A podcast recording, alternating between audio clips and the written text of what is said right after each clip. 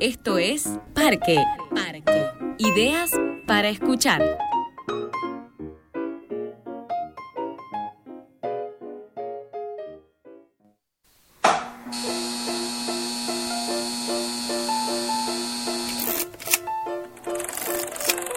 Bien, estamos en el séptimo episodio de Ellas Dirigen, aquí grabando en los estudios de Radio Leaf para Parque Podcast. Nuestra invitada de hoy es Maru Verón. Hola Maru, ¿cómo andas? Hola, ¿qué tal? Muchas gracias por la invitación. Por favor. María Eugenia Verón, directora de El Colchón, largometraje ya desde el 2015. ¿Cómo pasa el tiempo, Maru, no? Sí, del Eh. 2016 salió. Ah. El año pasado lo estrenamos, sí. Bien. Entonces, bueno, entonces no es tanto tiempo. Sí, Porque sí, el año dos pasado años. estuviste mostrándolo que era exactamente dos años, no es nada. El, el Colchón es una ficción hecha en Córdoba, dirigida íntegramente por Telemaru. Bueno, hay un protagonista ahí que se quiere deshacer de un colchón, que le trae ciertos recuerdos, tiene un componente simbólico. Como en general toda la película, digamos, ¿por qué el colchón? No es, no es fortuito esto. ¿Por qué hay un, es un objeto el protagonista, siendo que hay cuatro o cinco personas dando vueltas ahí? Bueno, cuéntame un poquito, este, Maru, de tu experiencia con el colchón y si me puedes adelantar algo de tu nueva película, un nuevo proyecto, no sé en qué instancia estás. Bueno, la verdad es que el colchón para mí fue un proceso súper eh, lindo, digamos, y grato, porque era la primera vez, digamos, que dirigía y que dirigía actores y bueno, y aparte eran, eran muchos actores, eran cinco y había veces que eran siete en escena. Y se trató eh, de un trabajo, digamos, también colectivo en donde había un guion, pero ese guion estaba todo el tiempo sujeto a modificaciones a través de la improvisación de los actores, porque bueno, trabajamos eso, digamos, la improvisación actoral, entonces tuvimos un proceso muy largo de ensayos, entonces ahí íbamos reescribiendo el guion, íbamos los ensayos- montando. Perdóname, los ensayos la- la que son trabajosos.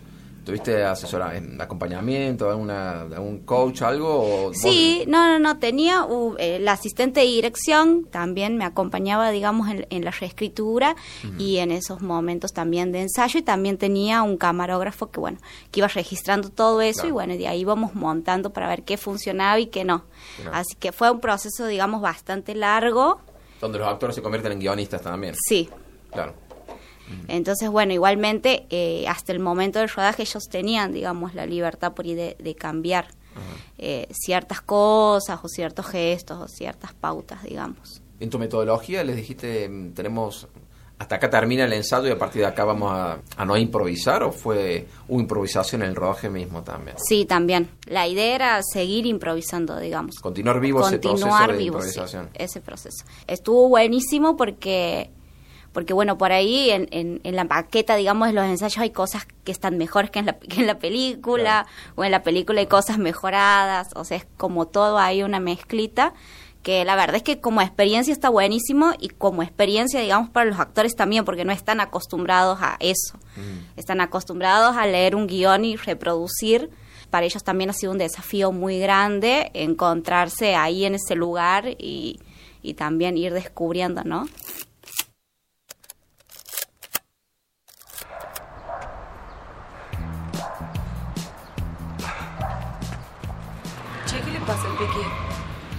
¿Por qué?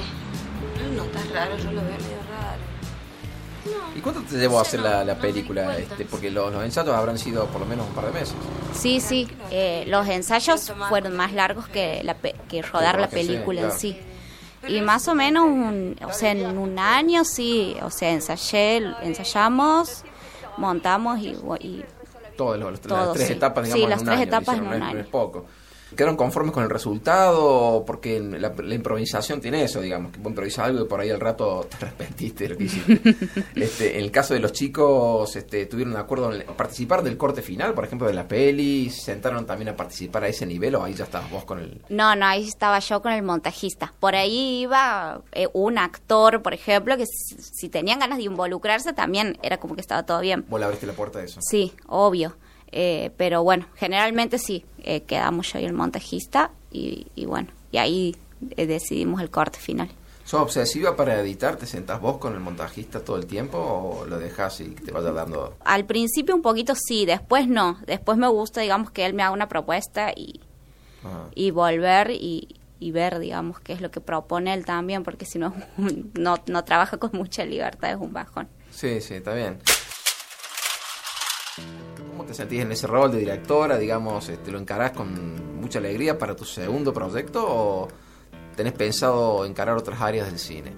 No, o sea, la segunda película que quiero hacer, sí quiero, la estoy escribiendo y la quiero vas a dirigir. vos. Sí.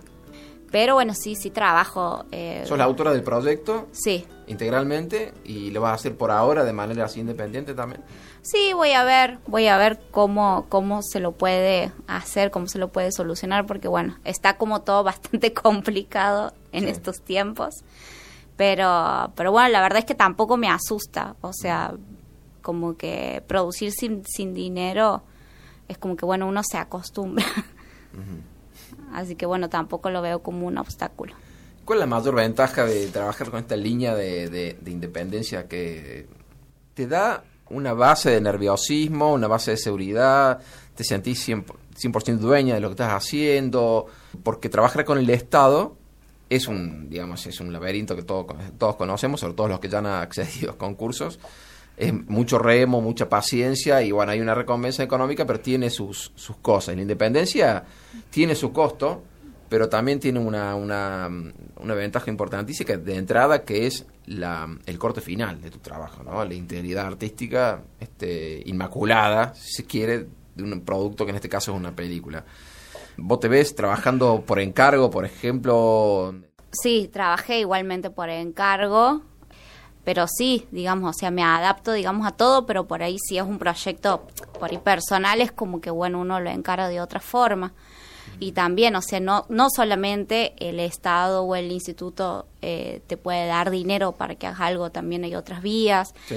eh, hay, hay otro tipo, Hay digamos, de becas, sustento. claro, claro, claro. Sí, para poder hacerlo, digamos. No es solamente esa la salida, digo, ¿no? Porque si vamos a estar esperando eso es como que vamos a ser muy poquitos los que los que van a hacer películas. Estoy 100% de acuerdo con vos, sí, sí, sí, totalmente. ¿Cuál es tu perspectiva o tu expectativa como, como autora, como directora? Este, el colchón, no te pregunté, te lo tendría que preguntar hace un ratito. ¿El colchón tiene un componente autobiográfico tuyo? Sí, Estás siempre, conjurando ¿no? cosas del pasado, sí, sí. Todos los artistas conjuran Algo. algo, sí, sí, sí. Pero sí, justamente, justo estaba como en un proceso muy... El colchón es una historia de desapego, discúlpame, ¿no? sí, el tipo quiere aparte, sacarse, el- se quiere sacar cosas, eso de encima. Claro, que simboliza muchas cosas. Bueno, Pero bueno, en ese estaba momento... con, sí, estaba con una crisis así creativa y, y, y empecé a observar, ¿no? O sea, siempre observamos todo y vemos lo que nos llama la atención y bueno, vi un, un, un tipo con un colchón de dos plazas en la calle, así como sin saber qué hacer y, y ahí eso fue como el disparador, digamos. El disparo directamente. Qué bueno. Me gustaría que me cuentes un poco más de este nuevo proyecto, si te animás, este, si Dale. tenés cosas biográficas también. Es una película, es una ficción también, que la quiero filmar en la ruta 9, digamos, de Santiago del Estero. Santiago del Estero es el lugar donde nací y me crié. Sos santiagueña, Soy claro. santiagueña. Y en esa ruta hay algo muy particular que a mucha gente le llama la atención, que es que siempre hay parado niños moviendo las manos y en las manos de los niños hay tortugas. Hay un tráfico ilegal de tortugas muy, sí, sí, sí, me contaste vos, disculpa. muy muy abuso digamos y venden Sí. serpientes y cactus y, y bueno y, y es todo un tráfico de tortugas que bueno que a esa gente digamos del campo se les paga dos mangos y, y después esas tortugas se las exportan digamos a otros países donde son animales exóticos Claro. y las venden a precios muy muy caros muy elevados entonces como mostrar un poco digamos esa realidad de lo que vive por ahí esa gente y eso es como que me interesa Bueno, te has metido en un tema interesantísimo. Te deseo todo el éxito con esta ficción. Bueno, muchas gracias. María Eugenia Verón, directora de cine, santiagueña, ya adoptada por Córdoba, directora del Colchón, está trabajando ahora en su segundo largometraje. Gracias, Maru, por venir. eh, Bueno, muchas gracias a vos, gracias por la invitación. Y Por gracias favor. por este espacio. Por favor, es una alegría tenerlas a ustedes. Un placer realmente. Estuvimos aquí en Radio Leaf grabando para Parque Podcast. Ellas dirigen el séptimo episodio.